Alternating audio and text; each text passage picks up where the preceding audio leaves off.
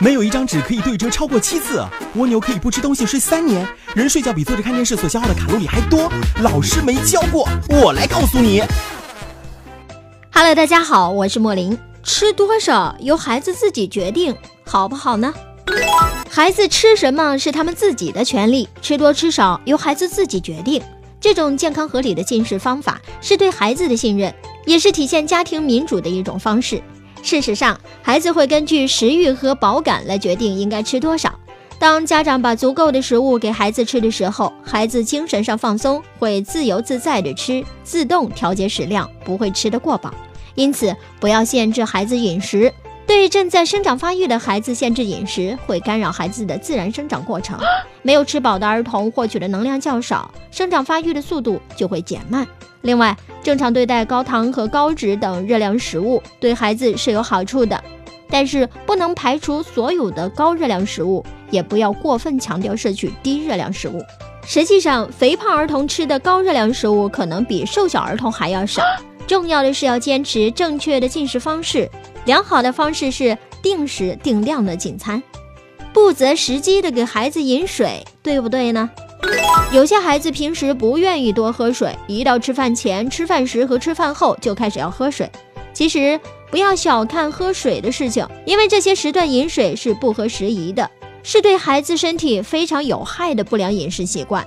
事实上，吃饭前、吃饭时和吃饭后饮水，对饮食的消化和吸收都非常不好。人的肠胃等消化器官到吃饭的时间就会条件反射地分泌出各种消化液，比如口腔分泌唾液，胃分泌胃蛋白酶和胃酸等。这些消化液会与食物混合在一起，促进食物当中营养成分的消化和吸收。但如果说喝多了水，就会冲淡消化液，并使胃蛋白酶的活性减弱，影响食物的消化吸收。